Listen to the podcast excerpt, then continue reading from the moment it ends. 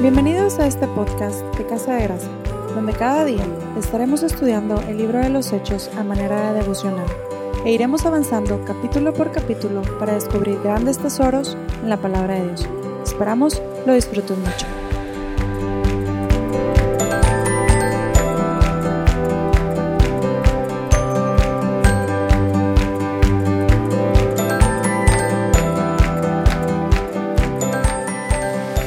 Hola familia, ¿cómo están? Bienvenidos a nuestro noveno episodio de este podcast devocional del libro de Hechos. Después de haber visto la predicación de Pedro y el resultado que tuvo en el corazón de los oyentes, continuaremos el día de hoy con los versos del 42 al 47, donde esa primera comunidad de creyentes y los 3.000 que acababan de añadirse nos ilustran perfectamente cómo debe ser y cómo se debe ver la vida de la iglesia. Durante los siguientes versos aprenderemos cuáles eran las disciplinas espirituales de la primera iglesia y qué resultados trajeron esas disciplinas espirituales. Una triste realidad durante gran parte de la historia es darnos cuenta cómo la cultura y las ideologías de cada sociedad han influenciado directamente la iglesia y constantemente la han desenfocado. En la actualidad se ha hecho mucho énfasis en el profesionalismo, la mercadotecnia y lo popular, con el fin de tratar de impactar y alcanzar a los no creyentes. Sin embargo, no debemos olvidar que estos nunca han sido los principales recursos de la Iglesia. No pretendo decir que cada una de esas cosas son malas en sí mismas, pero es una realidad que cuando por atender algunas de estas áreas descuidamos las principales disciplinas espirituales de la iglesia, perdemos nuestra fuerza. En el verso 42 se nos dice, y perseveraban en la doctrina de los apóstoles, en la comunión unos con otros, en el partimiento del pan y en las oraciones. Se nos comienza diciendo que estos tres mil recién convertidos perseveraban en al menos cuatro disciplinas espirituales. Y antes de revisar cada una de ellas, me gustaría que por un momento nos centráramos en la palabra perseverar. Qué importante es la perseverancia en las cosas que hacemos. La vida cristiana no es la excepción de esto. Comúnmente al predicar el Evangelio, muchos han guiado a la gente en la pregunta, ¿crees en Jesús?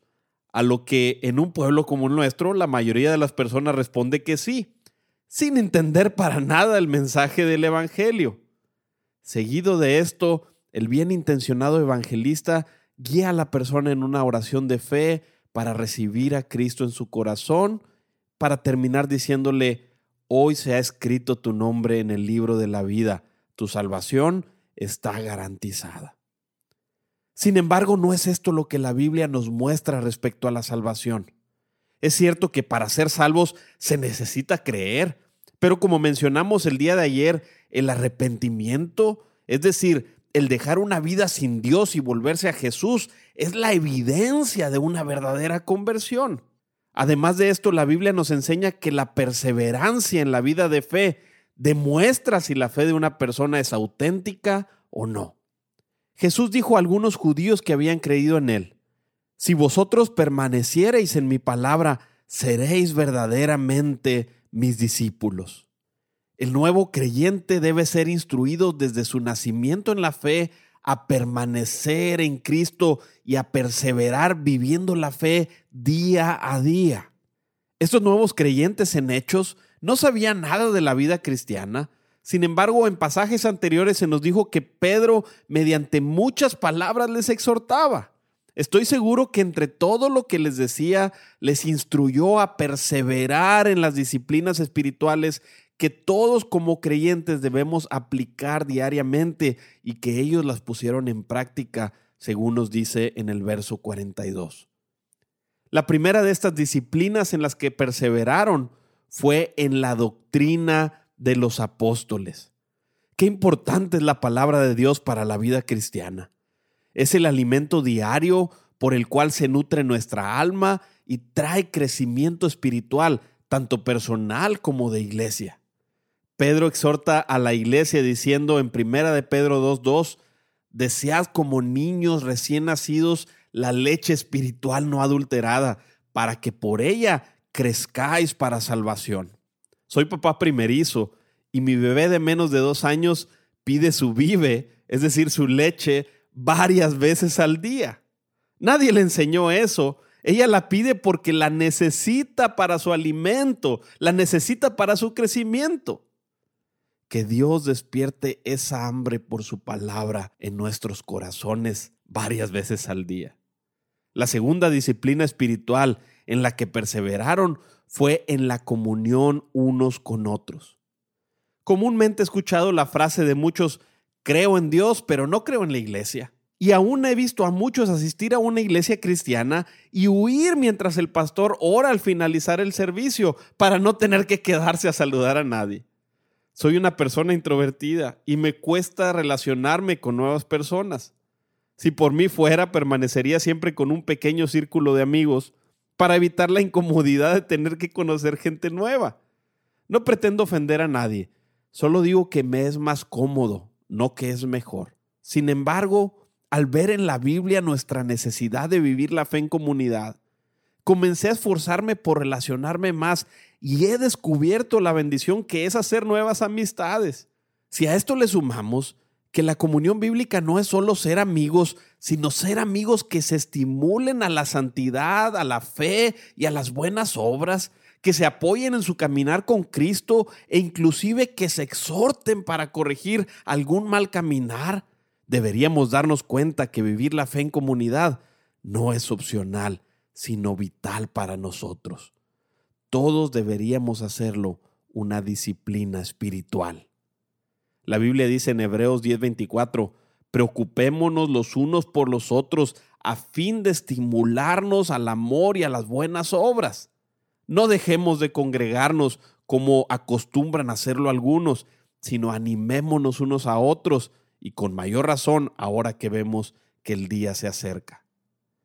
Fuimos creados para vivir en comunidad, así que esforcémonos por hacerlo. La tercera disciplina espiritual en la que perseveraban fue en el partimiento del pan.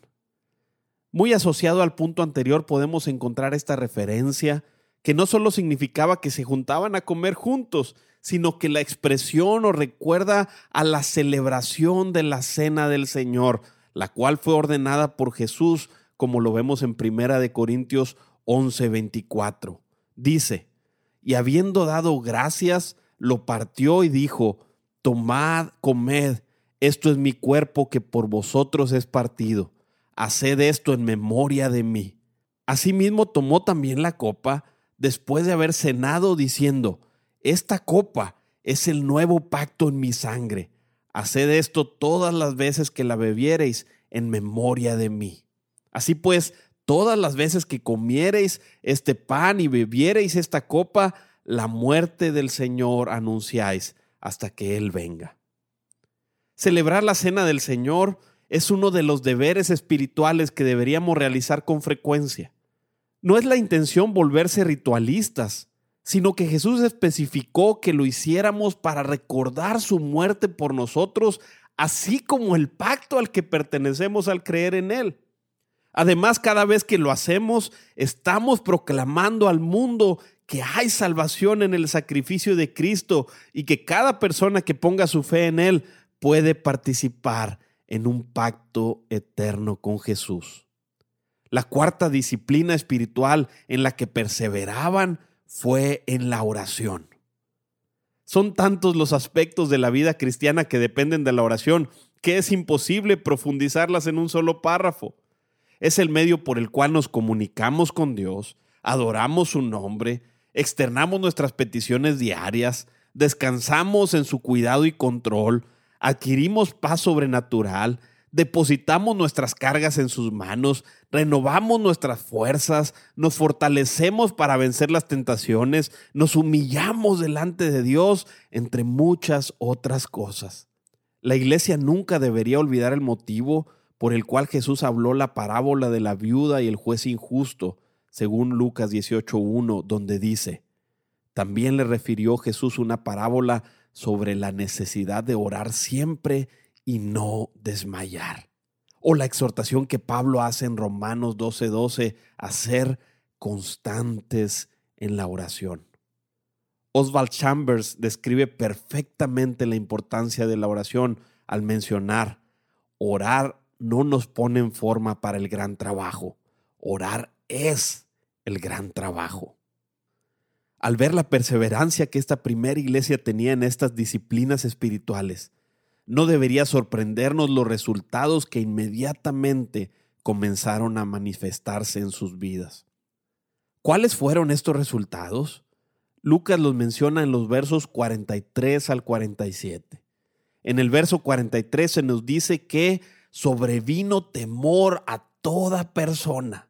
Dentro de los muchos sentimientos que la presencia de Dios puede provocar, por mucho que nos sorprenda, está el temor. Y es que lo sobrenatural de Dios y su grandeza sobrepasan tanto nuestra pequeña humanidad que cualquiera que percibe a Dios sabe que debe tener reverencia ante tal majestad. Todo el pueblo entendió que la iglesia estaba llena de la presencia de Dios y tanto dentro de la iglesia como fuera de ella, la gente comprendió que tratar con Dios es un asunto serio. No eran los edificios, los programas o la mercadotecnia las que provocaron tal sentimiento, sino la presencia del Espíritu Santo en sus vidas. El segundo resultado eran las muchas maravillas y señales hechas por los apóstoles. Cuando la iglesia ora, la mano de Dios obra. El pastor MacArthur dice que la oración es el fino nervio que mueve los músculos de la omnipotencia. Estas señales y milagros eran realizados por Dios para respaldar la predicación apostólica. Recordemos que tenemos un Dios de propósitos, por lo que su obra a través de las señales y milagros siempre tendrá una intención divina. Algunos de los milagros que aquí se mencionan son descritos en los siguientes capítulos de Hechos, los cuales iremos viendo detenidamente en devocionales posteriores. El tercer resultado se menciona en los versos 44 y 45, en los cuales se nos habla de una iglesia generosa. Es impresionante cómo los creyentes voluntariamente se desprendían de propiedades y bienes materiales para atender las necesidades de los demás. A diferencia de aquel joven rico, que no pudo deshacerse de sus posesiones para seguir a Jesús, esta comunidad evidenció que su amor por Jesús había desbancado el amor que muchas personas tienen por el dinero. Un nuevo rey estaba sentado en el trono de su corazón. Esto también se demuestra en el cuarto resultado descrito en el verso 46, al ser una iglesia participativa. No solo aportaban su dinero, sino que aportaban su tiempo y corazón para reunirse constantemente en el templo y por las casas, lo cual definitivamente era una muestra de un cambio de prioridades. Nota que se describe que hacían esto con alegría y sencillez de corazón, alabando a Dios. Es decir, era algo que brotaba desde el fondo de su alma y no era hecho por obligación. El quinto resultado fue la influencia espiritual que esta primera comunidad de creyentes tenía en Jerusalén.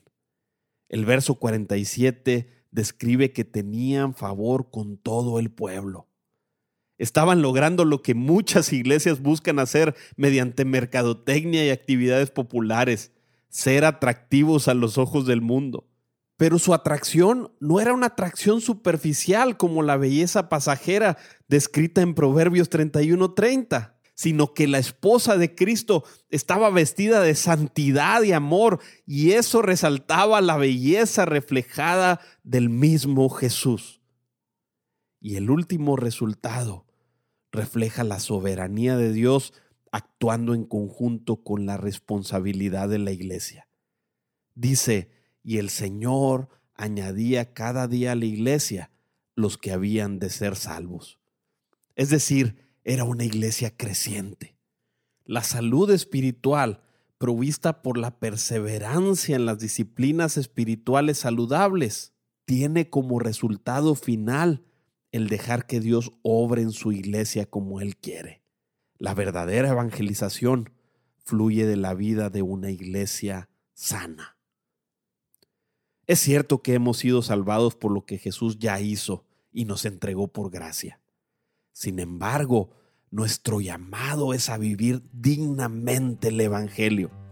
Como iglesia, nuestra responsabilidad es perseverar en las disciplinas espirituales, las cuales por la obra de Dios en nuestra vida traerán resultados que ninguna obra humana podrá realizar jamás, por más que trate de imitarlo. Continuamos con el favor de Dios el día de mañana. Dios los bendiga. Nuestro motivo de oración el día de hoy es, ora a Jesús para que te permita perseverar en la vida de fe. Pídele que te permita desarrollar disciplinas y hábitos espirituales que traigan crecimiento espiritual a tu vida. Ruega por la ayuda del Espíritu Santo para que conforme perseveres, Él se vaya manifestando a tu vida. Recuerda que el Señor te escucha, así que ora con fe porque Dios siempre responde. Gracias por escucharnos.